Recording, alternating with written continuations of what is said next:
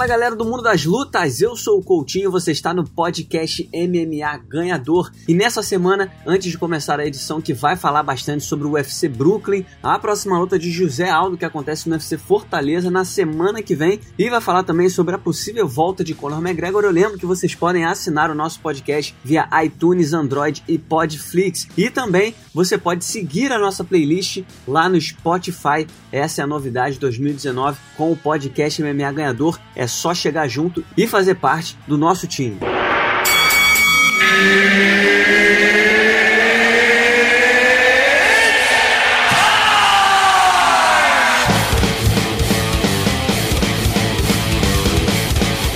Galera do mundo das lutas, mais uma vez a gente tem o prazer de receber aqui no podcast MMA Ganhador a Fernanda Prates. Ela é correspondente do site MMA Junk aqui no Brasil e vai participar dessa resenha semanal com a gente para falar do melhor do mundo das lutas. Fernanda, muito obrigado mais uma vez por participar com a gente. Ah, obrigada a você por me receber, sempre um prazer.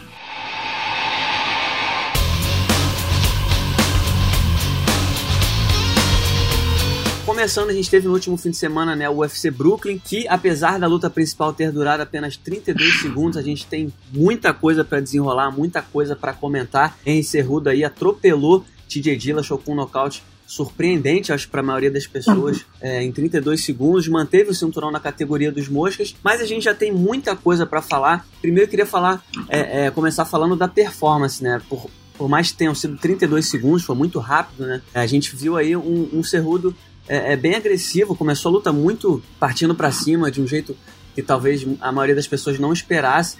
E o Dillashaw sentiu logo uma pancada no início, acabou sendo abalado e o Cerrudo conseguiu finalizar o combate. É, é, na opinião de muita gente, até com a ajuda do juiz, né, que interrompeu, na opinião de muita gente, de forma precipitada. Eu já adianto que eu achei sim também precipitado, mas não acho que mudaria é, é o desfecho do combate. Mas eu queria saber, primeiro, falando da, da, da performance, o que, que você achou? É, é, o quanto te surpreendeu esse, esse resultado? Se você já esperava de alguma forma o nocaute do Cerrudo, como é que você reagiu ao que aconteceu?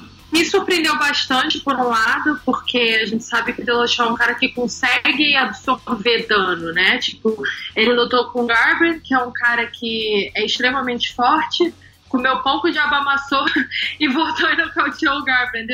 Então, assim, ele é um cara que a gente não realmente não espera ver nocauteado dessa forma, né?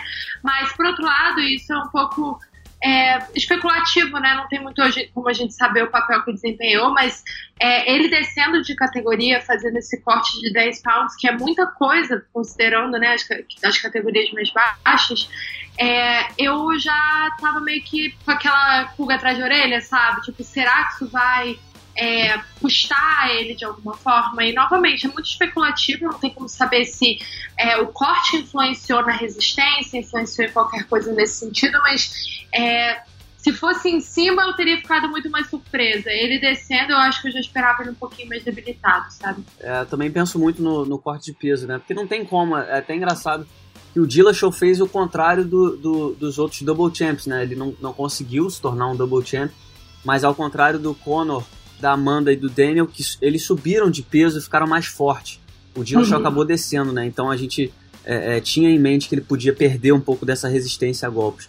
Agora, em relação à interrupção do juiz, o Dana White concordou que, que foi precipitado, o Dillashaw é, é, reclamou muito, dizendo que é, teve a, a, luta roubada dele. É, muita gente gosta de analisar da seguinte forma, que tinha muita coisa em jogo, né? Foi um sacrifício uhum. muito grande para o Dillashaw descer de pesos, colocar é, a prova dessa forma e aí o juiz não deixar a luta prolongar um pouquinho mais. A gente sabe que tem aquela toda aquela questão de que o árbitro tem que preservar a saúde do lutador e tudo mais.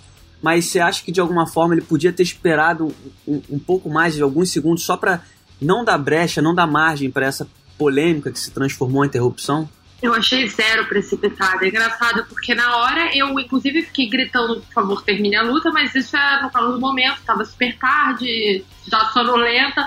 E aí eu fui e parei para rever hoje. Uhum. É, porque eu, quando deu a polêmica, eu não entendi a polêmica, porque para mim tinha sido muito claro. Uhum. E aí eu parei para ver hoje. E assim, é, é, complicado, como você falou, porque é muita coisa em jogo, né? Pra gente, pra mim, particularmente, eu gosto muito de de, da coisa nobre, né? Tipo, de poupar o lutador. Para mim, quanto mais. Eu prefiro uma interrupção prematura do que uma, inter, uma interrupção tardia. Mas é, o lado do lutador é isso como você falou: são meses e meses de preparação. É, muito sacrifício, então você consegue entender a raiva e o desgosto do lutador porque ele sente que ele poderia ter continuado na luta. Principalmente, como eu falei, o caso do Dillashaw, que é um cara que já comeu pão de maçã em lutas antes e voltou para ganhar. Então, assim, embora eu entenda muito a revolta dele, é, e de fato ele não estava apagado, eu acho que o árbitro deixou ele tomar muito dano, assim, ele estava meio que abertão, aí ele caía, levantava, parecia desorientado é muito difícil pro árbitro saber naquela hora, né? Tipo, o quão, quão acordado tá esse lutador. Tá, ele tá consciente, ele tá se mexendo, mas é, o quão vivo ele tá nessa luta. Então, assim, é, é, uma situação que eu diria assim, eu entendo o lado de todo mundo. Eu entendo o Dillashaw ficar chateado, eu entendo o, muito árbitro, é, mas eu, particularmente, vendo de casa, não senti é, que foi prematura, não. Legal. E assim, em relação a, a futuro, né? O Dillashaw imediatamente já pediu uma revanche.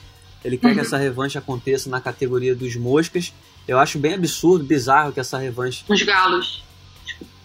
Não, o Dillashaw, acho que o Dillashaw pediu no, nos moscas mesmo, não foi? Acho que o Cerrudo ah, que quer nos galos. Foi, desculpa, é verdade, tá, você tá certo. Aí, mas é, é, acho bem bizarro, né, o UFC acabar fazendo essa revanche nos moscas. Acho que se acontecer, só se for nos galos, né? Mas na, é, seu palpite, você acha que realmente é, existe é, margem para essa revanche acontecer ou você acha que diante da situação da categoria dos moscas e da categoria dos galos, cada um no seu canto é o, é o é melhor próximo passo?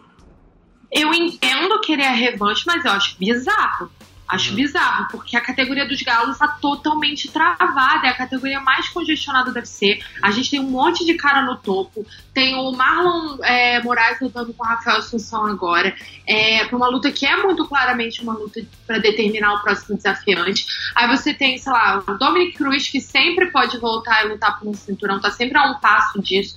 Aí você tem o Lineker, aí você tem o Garber, você tem sabe? A divisão dos galos está completamente travada. O Jimmy Rivera, enfim, que perdeu recentemente, mas é uma divisão muito cheia para ficar com um campeão é, não movendo ele, entendeu? Claro que eu, no, novamente, entendo o Dillashaw querer a revanche, é, entendo o Cerrudo querer subir e lutar na de cima, porque agora é ele que pode virar o campeão duplo e agora todo mundo quer isso, e novamente entendo, mas eu não acho correto, principalmente porque foi isso, uma luta super rápida, é um atropelo. Acho que não tem necessidade de fazer essa luta agora, entendeu? Defende o cinturão dos galos uma vez.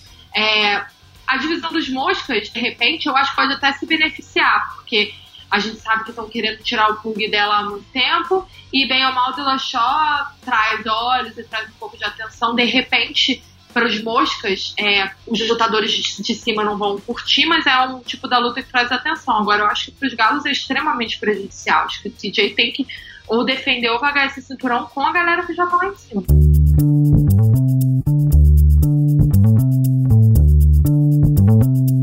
Agora, Fernando, em relação ao Cerrudo, o Cerrudo ele, ele venceu, manteve o cinturão é, imediatamente após a vitória. Ele mandou um recado pro Dana White, né, de que a categoria dos mochas tem que seguir firme e forte, que ele tá ali.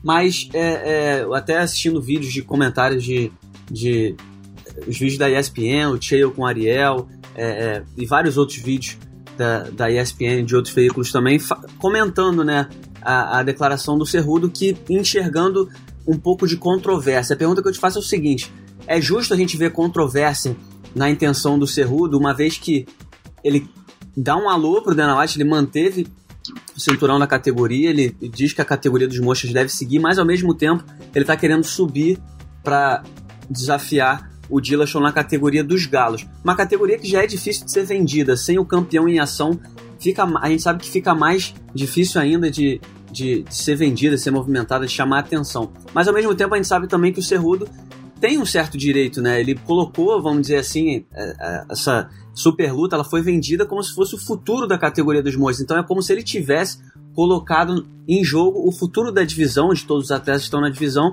então, de certa forma, ele também tem o direito de correr atrás do sonho de ser double champ. Como, é, como enxergar essa, essa intenção do Cerrudo de no futuro subir para a categoria dos galos? Ah, acho que você falou exatamente como enxergar dessa forma, né? Como tem um direito, é, como sendo um cara que é, bem ou mal, entrou desacreditado com o Demetrio Johnson, aí foi, ganhou e fez o que ninguém estava conseguindo fazer. Aí foi, é, enfrentou um cara que estava da divisão de cima, que também é um baita lutador. É, não diria que ele estava desacreditado na luta, né? Mas ganhou de uma forma completamente devastadora. É, o Cerrudo, eu acho que ele é um cara que tem o que os americanos chamam de chip on the shoulder, né? Ele parece que tá sempre querendo provar alguma coisa, ele tá sempre querendo se provar. É, e eu entendo ele querer fazer isso, só que eu, eu concordo que tem uma mensagem um pouco é, misturada aí, porque você tá basicamente dizendo que a sua divisão não é tão essencial assim, entendeu? Uma coisa que as pessoas sempre é, criticavam muito o Demetrius, na época de maior domínio dele, era porque ele não fazia lutas em várias divisões, entendeu? Ele não era. Quando faziam né, aquelas debates que é o maior de todos os tempos. Ah, mas Fulano ficou subindo e descendo. Ah, mas Fulano lutou. No... E o Demetrius sempre meio que fez essa questão de defender o cinturão na categoria dele. E eu acho que nessas horas a gente tem que apreciar o que ele fez, né? Uhum. Tipo, ele lutou pelos pesos moscas até o fim e quando viu que era uma batalha perdida, pulou do barco também. Mas eu, eu acho que o que você disse, é um direito do Cerrudo, dá para entender mas ao mesmo tempo, eu acho que não é a hora, assim, sinceramente. Acho que ele podia esperar um pouquinho, ele podia é, se comprometer a fazer algumas lutas no peso mosca e de repente depois fazer essa tentativa. É, enfim, é um momento muito delicado para os pesos moscas. Então, de repente, essa é a hora de dar uma segurada ali na divisão. É, eu tô contigo. Eu também acho que ele ah, não precisa ter pressa, né?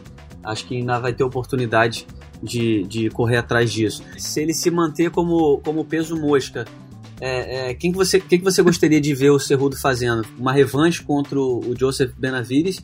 Ou você acha que, que há, há, há brecha para, quem sabe aí, o, o, desafiante sair da luta do José Formiga contra o Davidson Figueiredo? É, é complicado, né? Porque eu acho que quando a gente fala de revanche, é, é nem todo mundo gosta da ideia, né? Ou como é um cara como o Benavides, ele é, ele é um caso muito especial, né? Porque ele é um cara que já lutou pelo cinturão algumas vezes e não conseguiu. Então, em tese, é tipo, cara, valeu, você teve suas chances, não rolou, parabéns, e vamos dar chance pros outros. Só que aí ele vai e ganha de novo. Ele vai e continua, ele dá um jeito de se manter naquela conversa o tempo todo, né? Então, uhum. como negar a chance a ele? É, então acho que vai acabar dependendo muito de timing, a gente sabe que essas coisas acabam influenciando bastante, mas assim, acho que mais interessante em termos de movimentação da divisão é, seria de fato Davidson Jussier, mas é, não dá para negar o merecimento do Benavides e, inegavelmente, ele é um nome maior, né? E ele é um nome que lá nos Estados Unidos é muito grande. Então, se a ideia é manter o peso mosca vivo, eu acho que de repente ele é um desafiante mais interessante.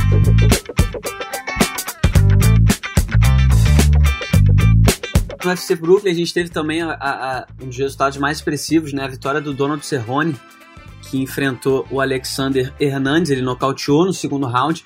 E na, na entrevista ali pós-luta, deu, mandou um recado pro, pro Conor McGregor e conseguiu, né? O que uhum. poucos conseguem, que é, que é ser correspondido pelo, pelo homem. É, te, te, te, atrai essa, essa luta? Você acha que seria uma luta interessante para o UFC? O presidente do UFC, Dana White, até chegou a falar depois da luta que ainda não tem como saber, deu aquela enrolada por conta da, da audiência que ainda vai acontecer do Conor com a comissão de Nevada para saber qual vai ser o futuro. Mas enfim, uma luta no peso leve entre o Conor McGregor e o, e o Donald Cerrone seria algo realmente interessante. A, acho que a pergunta é a seguinte: dá pra gente sonhar com isso ou foi só uma ideia que foi jogada e, e ainda é muito difícil prever? É muito difícil, né? Porque a gente nunca sabe com o McGregor. Tipo, é, eu acho que é uma luta que, pro fã de MMA, ela é interessante porque ela une vários elementos, né? Você tem dois é, strikers, essencialmente, tipo, ninguém quer ver o Conor McGregor sendo sufocado por um wrestler, sabe? Tipo, a, a luta com o Khabib era interessante por mil motivos, mas em termos de, de estilo, não é o tipo da luta que as pessoas gostam de ver o McGregor fazendo. É, e o Cerrone é um personagem que, pro mundo do MMA, é um cara muito interessante, né? Um cara muito querido, muito ativante. Só que assim, é, o Conor já tá, acho que, numa fase de querer coisas enormes. Eu não sei se uma luta com o Cerrone seria uma luta enorme, né? É. Pra ele. Então eu não sei se ele só falou isso porque ele sabe que ele vai falar No Twitter, aí todo mundo vai pescar, e vai virar manchete no mundo inteiro, vai ficar todo mundo conversando sobre isso em, pelos próximos cinco dias, e, e ele sabe que ele não vai precisar é, back it up, né? Fazer. mostrar realmente aquilo ali. Mas é, em termos de luta em si, mano, eu acho que o McGregor ia matar o Cerrone em 10 segundos. Assim, eu teria muito mais interesse em ver o Cerrone lutando com o Aldo a essa altura do que ver ele lutando com o McGregor, entendeu? Eu não acho que seria uma luta muito competitiva. Mas, é, eu acho que agora é esperar, porque, como, enfim, sabemos, né? O que o Conor McGregor fala não se escreve de forma alguma. Isso, acho que isso é o que mais. É, é, acho que o mais. Uma das coisas mais especiais quando a gente fala sobre Connor, que ele é um personagem que tem tantas possibilidades, tem tantas opções na mesa, uhum. que qualquer ideia nova a gente já fica, porra, essa seria irada, essa seria maneira. Então a gente sempre fica na expectativa, mas realmente agora é muito difícil prever, até porque ainda tem essa situação da, da audiência com a comissão. Agora, você citou o Aldo aí, o Aldo era o próximo assunto que eu ia citar. A gente, na semana passada, teve a oportunidade de participar de um Media Day com o José Aldo aqui no Rio de Janeiro. E você ali, você e o Gui, na, durante a, a coletiva de imprensa, o Gui do, do MMA Fight, vocês deram uma apertada no Aldo, conseguiram tirar ali algumas é, é, reações do Aldo pra gente tentar entender, né? Porque o Aldo também é sempre muito escorregadio quando a gente pergunta uhum. de futuro, joga tudo na conta do Dedé e tudo mais. Mas eu queria saber qual que, no final das contas, qual que foi a sua é, é, é conclusão em relação ao futuro do Aldo, né? Eu senti que, que o Aldo ele tem mais três lutas no contrato, ele não quer falar de cinturão porque, como ele explicou, né? O fato dele lutar por cinturão, se ele se tornar campeão, ele acaba tendo que, é, pelo menos, conversar sobre uma renovação. Eu não sei se ele pode abdicar do cinturão é, por livre espontânea vontade. Mas assim, o Aldo quer simplesmente fazer logo, cumprir logo esse contrato, cumprir tabela e se ver, se ver livre do UFC. Ele não está interessado em cinturão, mas se pintar, isso tem que ser negociado. Queria saber é, é, sua, sua reação em relação ao, ao, que o Aldo falou. O que, que você acha do futuro dele? O quanto você acha que as declarações dele mostram é, o comprometimento dele em relação ao futuro, essa parte final, né? Essa fase final da carreira dele. Que se tudo der certo, o que ele quer é fazer três lutas em 2019 e as três no Brasil. O Aldo nunca fez três lutas num ano no UFC, né? Mas ele quer fazer esse ano. Mas eu queria saber de você, o que, que você sentiu desse Media Day com o Aldo e, e o que, que você acha que dá pra gente esperar do futuro dele? É, primeiro, dele nunca fazer as três lutas, eu acho que o que dificultava muito era o fato dele ser campeão, né? Ele mesmo falava assim: é mais difícil casar luta para campeão, de uma forma geral, e o campeão exige mais, né? Então eu acho que agora pelo menos a meta numérica dele fica mais realista com ele sem o cinturão e com a possibilidade de lutar nos leves, né? Que é uma coisa que o sempre falou e nunca fez. Volto, poxa, quão legal não seria ele subir e fazer essa luta com o Cerrone? A gente sabe que houve essa possibilidade, né? Até onde eu entendi, ofereceram essa luta para ele aqui no Brasil e não sei se foi o prazo, ele não aceitou. Seria uma luta muito legal agora por essa fase final da, da carreira do Aldo. É, eu fiquei muito surpresa quando. Não com a questão dele ainda estar tá insistindo na aposentadoria, porque eu acho que o Aldo é assim, ele sempre falou isso, assim. É, como você disse, ele é um cara meio escorregadio, é meio difícil entender o que realmente se passa pela cabeça dele, mas ele sempre foi bem consistente nessa questão, né? De falar que eu não quero lutar até velho, eu não quero lutar até tarde. Ele sempre bateu nessa tecla. Então eu não fiquei surpresa. O que eu fiquei surpresa foi com a resignação, mais falando com o Dedé, do ele não vai ter uma luta de cinturão por agora. Não foi nem tipo o Aldo. É, o Aldo, acho que ele mesmo não entende tanto a questão contratual, né? Tipo, uhum. de dele poder se aposentar campeão, sei lá, como sei lá, o Saint-Pierre fez. Aí você vaga o cinturão. Eu, eu, imagino que deva ter algum tipo de, de um contrato para alguém fazer isso, pelo menos pagar o cinturão, enfim. É, ou se manter. Eu acho que o problema dele é ele não querer se manter contratado do UFC. O Saint-Pierre provavelmente se manteve contratado do UFC, porque o Aldo acho que é lutar boxe, não sei o quê, e o contrato dele eu, trabalha, eu trabalharia nessas coisas. Mas o que me deixou surpresa foi isso, quando a gente foi conversar com o Dedé, ele falou, não, você não vai dar uma luta de cinturão pra ele agora, não vai lutar com o Holloway. E eu achei muito pé no chão e muito realista, acho que ele tá corretíssimo na análise, mas eu nunca tinha, acho que eu nunca tinha ouvido isso deles, assim, tipo, eu sempre ouvi o Aldo falando muito de cinturão, né? A gente sabe que ele sempre ele é uma daquelas pessoas que sempre se apegou a isso. Eu acho que o Aldo é um cara orgulhoso. Eu que, achar, acho que ele queria muito se aposentar como campeão. Era uma coisa que ele sempre falou. Então, assim, na minha cabeça, isso era algo que ele não ia deixar de lado, sabe? Que era o que ele ia tentar insistir. Enfim. Então, assim, eu, eu fiquei um pouquinho surpresa com essa parte. É, quando o Dedé falou assim tão casualmente, tipo, a gente sabe, você não vai, vai dar esse aeroshot pra gente. Porque, tipo, legal, que bom, sabemos onde estamos pisando, mas eu com certeza. Eu, eu, no caso, eu acho que pode até ser interessante pra gente, porque o Aldo lutando solto é, é espetacular, né? A gente viu a luta dele com o Stevens, uma luta tão legal, foi um Aldo que a gente não via há tanto tempo. Imagina ele no peso leve, sem o corte, sem obrigação de nada. Então, assim, de repente, pra gente, pros fãs, é, um Aldo mais descompromissado e mais solto é, pode ser muito legal. É, eu, eu também tô nessa expectativa. Fico pensando muito, né? É, é, o quanto o Aldo mais solto, mais tranquilo, mais à vontade pode ser, ser bom pra gente. E, e é engraçado, né? Como você falou, eu, eu também tinha para mim que o Aldo queria muito essa coisa de encerrar a carreira é, como campeão ou fazer mais uma corrida pelo título. E eu acho que a ideia era até mais ou menos essa, né? Eu acho que se o Ortega tivesse vencido o Holloway, o Aldo estava uhum. ali esperando. Não à toa a luta contra o Moicano só foi meio que oficializada depois que, que o Holloway venceu o Ortega. Mas eu também tinha essa ideia de que ele queria o cinturão, mas eu acho que a, a fuga do UFC, do contrato, do, do que o prende na organização ainda é, é tão grande que ele fica sempre com um pé atrás. Pô, quero ou não quero? E, e, por isso que foi tão confuso, né? Que a gente viu durante o Media Day, o Aldo toda hora falava uma coisa, a gente entendia a outra, ele teve que explicar diversas formas com as perguntas que vocês fizeram. Mas enfim, vamos torcer aí para que o Aldo consiga encerrar a carreira da melhor maneira possível. Agora, Fê, pra gente encerrar o nosso papo, a gente queria falar de um outro assunto rápido também. E muito simples, a gente viu que o Henry Cerrudo se tornou aí o primeiro é, lutador a adotar o novo cinturão do UFC, né, que foi divulgado nas vésperas do evento.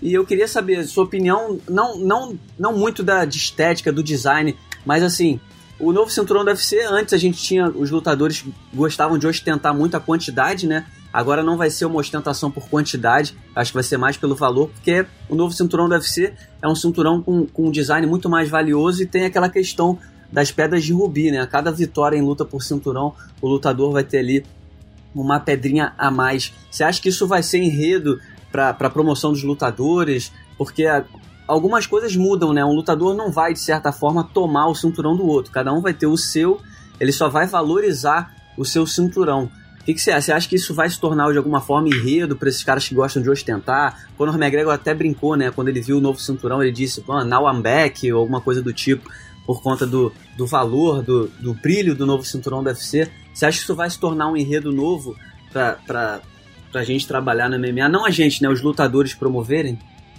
É, eu acho que no começo vai ter uma coisa deles levarem os antigos, né? Quem gosta de fazer a cena, de ter vários cinturões. É, tá, a gente vai ter que ver como os lutadores vão se adaptar a isso. Mas de uma forma geral, eu. É, primeiro que o negócio das pedrinhas me lembrou o Thanos, sabe? Do, do, do Vingadores. Aham, uhum, sim. eu não sei se foi uma inspiração, mas o negócio de botar pedrinha. É, mas eu acho que assim, é, tudo na vida é hábito, né? Agora tá todo mundo meio sem saber muito como se sentir a respeito do cinturão e acho que já já as pessoas vão se acostumar à ideia dele. Eu não sei, né? É uma coisa muito diferente, eu acho. Tipo, essa ideia de não ter os vários cinturões, de é um conceito que eu acho que a gente vai ter que ver se desenrolando na prática. Uma coisa que me incomodou muito é a questão que eu tava vendo que os cinturões, os femininos são mais leves. Sim, é, tem isso. São mais leves e acho que são menores também. Isso é muito louco, gente. Tipo, ah, porque mulher é mais. Não, gente, um peso mosca é mais pesado, é mais leve que uma mulher peso pena. Então, assim. Exatamente. Isso foi o que me chamou a atenção. Né? Toda na história do cinturão foi isso, assim. É, eu recebi o. A, você recebeu também, né, o, o e-mail da, da assessoria do UFC. E eles, eles, eles, não dão dados, né? Tipo assim, o quanto mais leve é, eles só deixam claro isso. Cinturão feminino, a diferença é que é mais leve e menor. Eles só deixam claro isso. Que eu achei bem. Também nada a ver, não faz muito sentido. Faz sentido nenhum, na verdade. Mas você achou, mas você achou bonito o cinturão? Eu também. Who cares, né? Que, eu acho que é hábito. É porque, assim, a gente tá muito acostumado ao outro, né? E eu sou uma fã dos clássicos. Então, uhum. assim, de certa forma, eu acho que eu ainda tenho apego ao design clássico e esse tá parecendo um pouco tentando demais. Mas é. eu, eu acho também que é uma questão de eu me acostumar. Tá Você muito, gostou? Tá muito Nutella. Eu ainda tô achando muito Nutella, mas é, é o que eu tô falando, é, é o que a gente falou. Acho que é hábito mesmo, é uma parada nova que de repente em algum momento vai se tornar algo é, realmente, sei lá, precioso aos olhos, a gente vai achar bonito. Tudo que é novo causa, causa estranheza, né? Então a gente tem que se acostumar, faz parte. Mas então é isso, Fernanda. Muitíssimo obrigado. Vai estar na FT Fortaleza, né? Lá estarei. Mais um, já perdi a conta. Acho que eu fiz todos os do Brasil e esse será mais um. Maravilha. Então todo mundo pode acompanhar aí o trabalho da Fernanda Prates lá no MMA Junk. Em breve ela vai estar lá no UFC Fortaleza. E Fê, muito, muito obrigado mais uma vez por ter participado do nosso podcast. É um prazer trocar ideia com você sobre MMA. Obrigada a você, prazer. Então tá aí, essa foi Fernanda Prates, correspondente no Brasil do site MMA Junk, participando da nossa resenha sobre o melhor do mundo das lutas. Muito obrigado a você pela audiência. Eu volto na semana que vem. Até lá.